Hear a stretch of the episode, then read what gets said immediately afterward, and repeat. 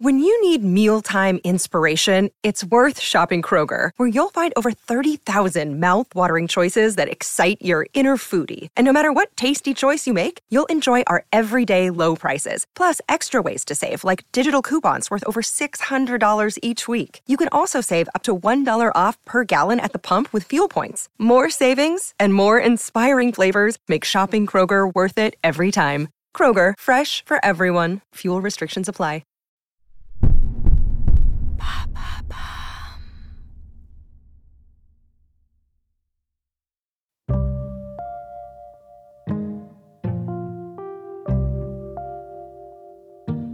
Napoléon n'est pas encore empereur, mais à la suite du célèbre coup d'État du 18 Brumaire, il est devenu premier consul de France.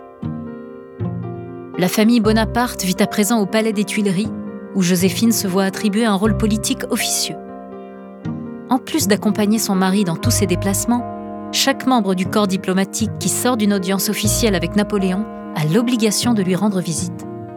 Napoléon souhaite ainsi rendre sa femme populaire pour étendre son emprise sur la société ce que résume parfaitement la célèbre phrase qu'on entend souvent sous l'Empire Napoléon gagne les batailles, Joséphine gagne les cœurs. Le couple a mûri.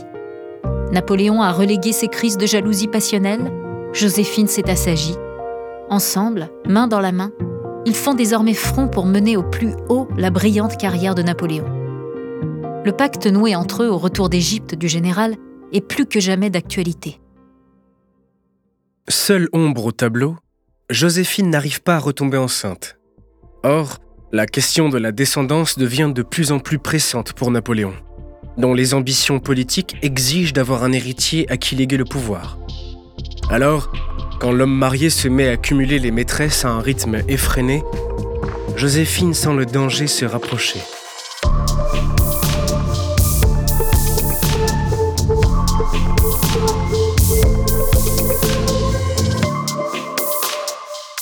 Vous écoutez À la folie pas du tout. Il y a des histoires qui ont défini notre vision de l'amour avec un grand A. Mais au-delà de la romance, il existe un envers du décor qu'on ne connaît pas toujours. Dans ce podcast, plongez dans les plus beaux moments d'amour. Comme dans les pires. Dans cette saison, découvrez la face cachée du couple mythique Napoléon et Joséphine. L'histoire d'un amour étrangement ficelé mais tellement profond qu'il habitera l'empereur déchu jusqu'à son dernier souffle.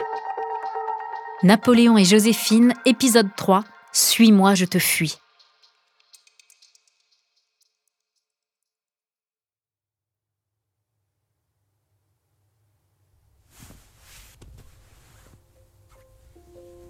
1803, Palais des Tuileries. Ce matin-là, Joséphine est réveillée par des tiraillements dans le bas-ventre.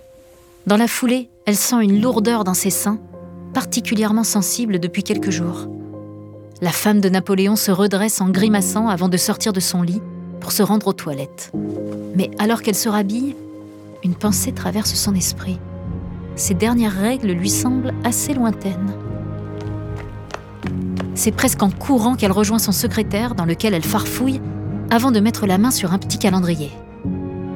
26, 27, 28, 29, 30, 31, 32, 33, 33, 5 jours de retard Joséphine ose à peine y croire. Fébrile, elle se rend d'un pas vif dans la salle de bain et se déshabille entièrement. Face au miroir, elle observe fixement sa poitrine, soupèse chacun de ses seins, pose ses mains sur son ventre, qu'elle se met à caresser machinalement. 33 jours. Son cycle le plus long n'a jamais dépassé 31 jours. Ça ne peut qu'être ça. Évidemment que c'est ça. Joséphine le sent, le sait. Elle est enceinte. Folle de joie, la future impératrice se jette dans son lit en riant avant de se relever aussitôt. Il lui faut annoncer la nouvelle à son mari au plus vite. Comme il va être heureux. Cette grossesse est ce qui peut leur arriver de mieux. Ce bébé tant attendu est enfin là pour achever de solidifier leur couple et donner une descendance légitime au premier consul de France. Joséphine court jusqu'au bureau de son mari. Par chance, il est présent, et seul, ce qui est désormais très rare. En voyant sa femme pénétrer en trompe dans son bureau, Napoléon lève des yeux étonnés. Il n'a pas l'habitude d'être dérangé pendant son travail, pas même par son épouse. Alors qu'il s'apprête à lui demander la raison de ce dérangement intempestif, Joséphine avance jusqu'à son fauteuil, lui prend une main, la pose sur son ventre. Mon cher mari, je suis enceinte. Comment? Mais en es-tu certaine? Oui, sans l'ombre d'un doute. Napoléon se lève aussitôt pour serrer sa femme dans ses bras et la couvrir de baisers. Joséphine, c'est merveilleux.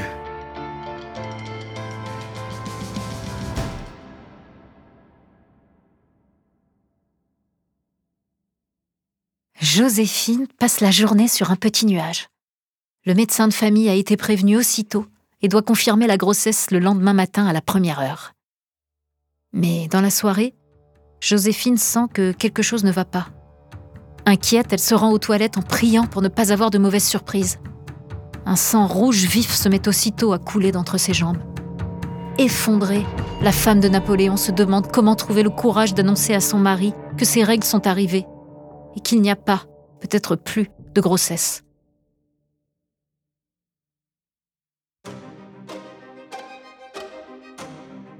Le 2 décembre 1804, Napoléon Bonaparte est sacré empereur de France.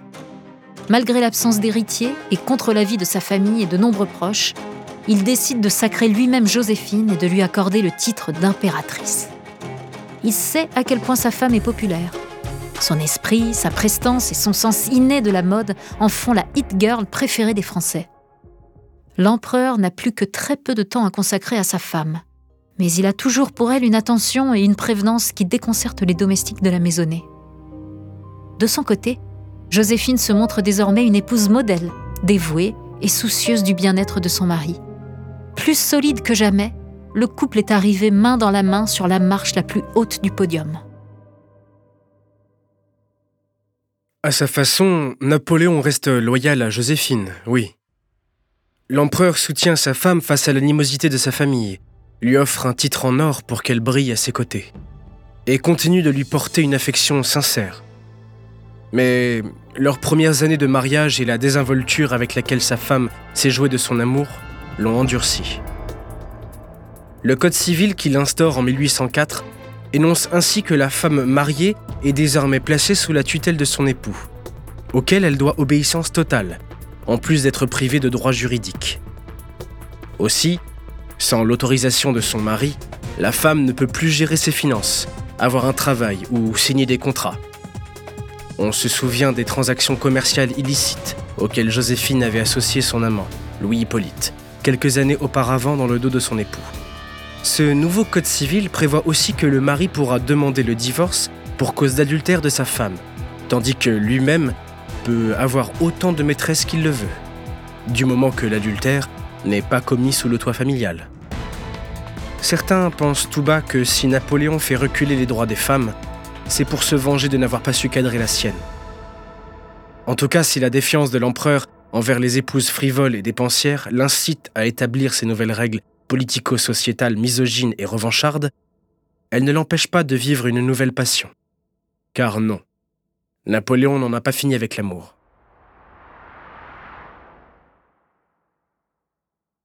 Avant de poursuivre cet épisode, nous voulions vous remercier pour votre écoute. Si vous voulez continuer de nous soutenir, abonnez-vous à la chaîne Bababam Plus sur Apple Podcast. Cela vous permettra une écoute sans interruption. Ou bien, écoutez ce message de notre partenaire, sans qui ce podcast ne pourrait exister. Ne partez pas, on se retrouve tout de suite après.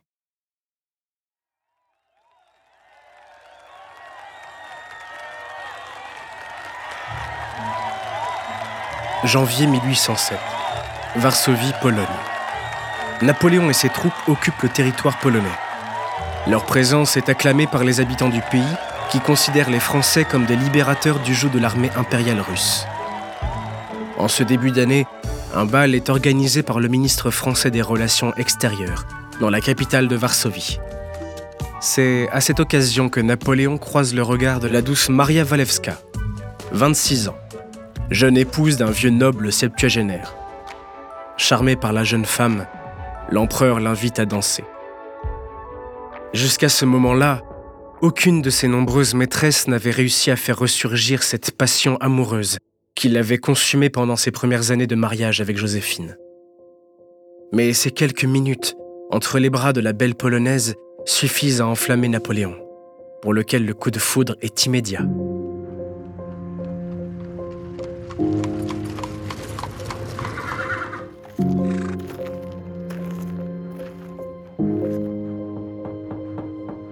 Sur le perron d'une luxueuse demeure, un valet se saisit de l'énorme bouquet de roses rouges que lui tend le grand maréchal du palais de l'empereur, ainsi que d'une lettre cachetée par le sauveur impérial. Le tout à l'attention de Madame Walewska. Le domestique contient difficilement une expression de surprise en s'emparant de l'encombrant bouquet. Après avoir glissé la lettre à l'intérieur des fleurs, il traverse le corridor jusqu'au petit salon où se trouve sa maîtresse. Lorsqu'elle se saisit du bouquet de fleurs et de la lettre, le rouge monte aux joues de la jeune Maria, qui s'empresse de congédier son valet. Restée seule dans la pièce, elle contemple d'un air méfiant les roses rouges éclatantes avant de décacheter prudemment le parchemin. Hier soir, je n'ai vu que vous. Je n'ai admiré que vous. Je ne désire que vous. Cette première phrase fait trembler ses mains. Si Maria refuse dans un premier temps de donner suite à cette lettre enflammée, celles qui suivent, en grand nombre, finissent par la séduire. Une histoire d'amour intense ne tarde pas à se nouer entre l'empereur et la comtesse, qui finit par tomber enceinte de Napoléon. Plus l'empereur renforce son pouvoir, plus l'absence d'héritier dans le couple Bonaparte devient problématique, jusqu'à se transformer en une véritable affaire d'État. Napoléon, dont plusieurs enfants illégitimes sont nés de ses différentes maîtresses, sait que la stérilité vient de Joséphine, qui a passé la quarantaine. Et s'il éprouve encore pour elle une tendresse profonde, son amour est désormais entièrement voué à sa polonaise. L'impératrice sent que le vent a tourné pour elle, mais elle compte toujours sur le soutien indéfectible de son mari. Pourtant, le 30 novembre 1809, la sentence tombe. Lors d'un dîner en tête-à-tête à Fontainebleau, Napoléon annonce à sa femme vouloir dissoudre leur mariage. Sous le choc, Joséphine s'évanouit. L'empereur aurait-il le cœur d'abandonner la femme qu'il a tant aimée pour poursuivre son ascension? C'est ce que nous allons voir dans le dernier épisode de cette saison.